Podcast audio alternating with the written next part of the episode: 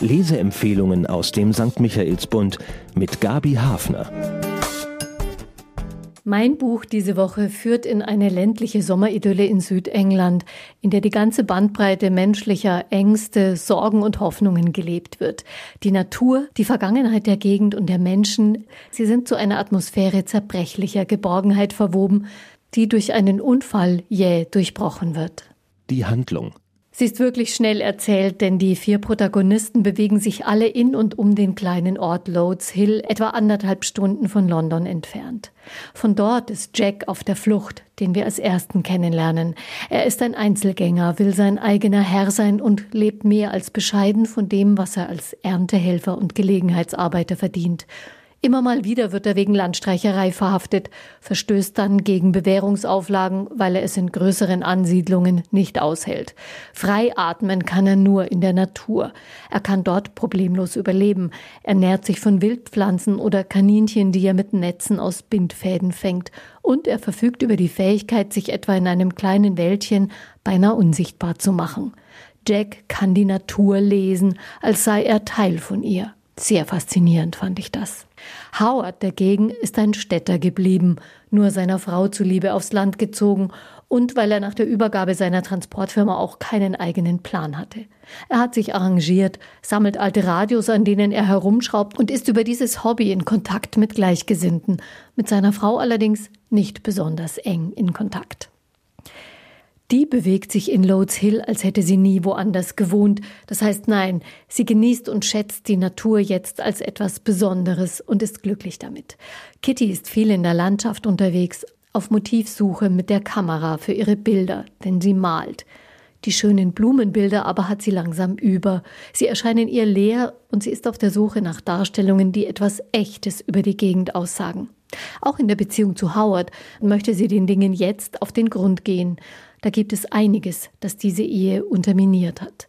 Kitty hat merkwürdige Schwindelsymptome. Sie steht nun vor einem heiklen Arztbesuch und möchte nicht mehr mit oberflächlichen Arrangements leben. Der 19-jährige Jamie ist ein echter Einheimischer. Sein Elternhaus steht in Loads Hill. Sein Großvater, mit dem er in der Kindheit viel Zeit verbracht hat, wohnt im nächsten Ort. Jamie ist auf dem Weg, erwachsen zu werden, arbeitet in einem großen Logistikzentrum. Das sind die Einrichtungen, die heute dafür sorgen, dass es auf dem Land noch Jobs gibt. Sein großer Schmerz, sein bester Freund, in dessen Familie er ein- und ausgegangen war, mit dem er sich wortlos verstanden hat, ist weggezogen. Die Eltern haben sich getrennt. Der Vater hat danach den Boden unter den Füßen verloren. Jamie steckt seine Freizeit jetzt in seinen Corsa, den er fachkundig tunt und optisch aufmotzt. Er wird ihn zum ersten Mal fahren an einem frühen Morgen, als sein Großvater vermisst wird. An dem Morgen, als Howard auf dem Weg zum Flughafen ist, um seine Tochter abzuholen. Und auch Jack auf der Straße ist, mal wieder auf der Flucht. Es gibt einen schlimmen Zusammenstoß. Eine Person überlebt es nicht. Die anderen haben eine neue Chance, über den Knick in ihrem Leben hinwegzukommen, der ihnen gerade Sorgen macht. Der Sound. Atmosphäre ist wirklich alles in diesem Roman. Die Autorin hat einen siebten Sinn für die Flora und Fauna und schafft mit ihren Beschreibungen einer belebten Natur einen ruhigen Resonanzraum für die Fragen und Nöte ihrer Protagonisten. Grüne Orte, die Beständigkeit ausstrahlen und wo man sich mit der Vergangenheit und mit dem Jetzt verbunden fühlen kann, wie Kitty es empfindet. Vor der Folie der jahrtausendealten Landschaft beschreibt Melissa Harrison die Veränderungen der Moderne und das Verschwinden des Landlebens, wie es hunderte von Jahren gewesen ist. Zum Beispiel mit Jamies Beobachtungen über Stare. Sie können geschickt Geräusche nachahmen. In Loads Hill gibt es einen, der die Alarmanlage eines Autos perfekt imitieren kann. Früher hatten sie wohl den Schlag des Schmiedehammers nachgemacht, und nachdem die Schmiede im Dorf geschlossen wurde, lebte der Klang noch eine Weile weiter, bevor er verschwand. Unaufgeregt und wohlwollend beobachtet die Autorin ihre Protagonisten und lässt vor den Augen der Leser mit wenigen Worten ein klares, vielschichtiges Bild ihres Lebens entstehen, mitsamt der Fragen, an denen sie sich abarbeiten.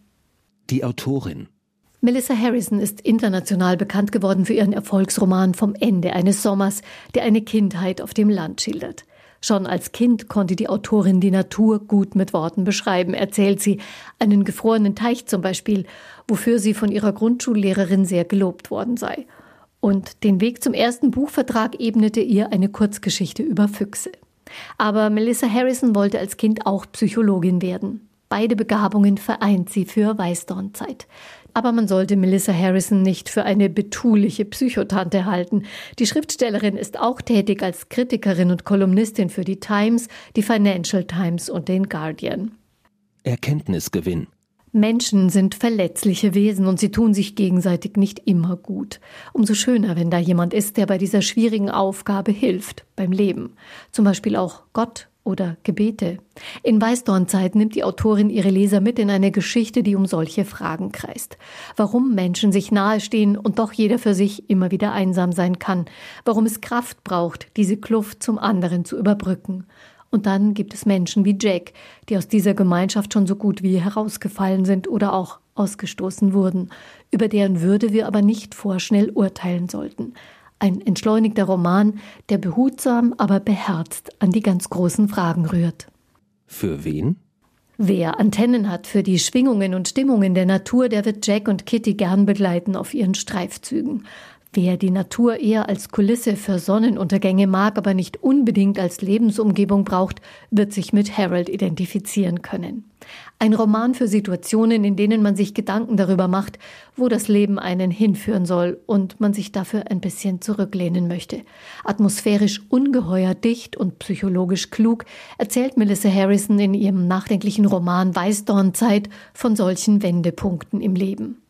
Der Roman ist bei Dumont erschienen, wo man für ein wunderschönes Buchcover gesorgt hat, das die 288 Seiten umschließt. Für 23 Euro ist er zu bekommen in der Buchhandlung Michaelsbund oder online auf michaelsbund.de.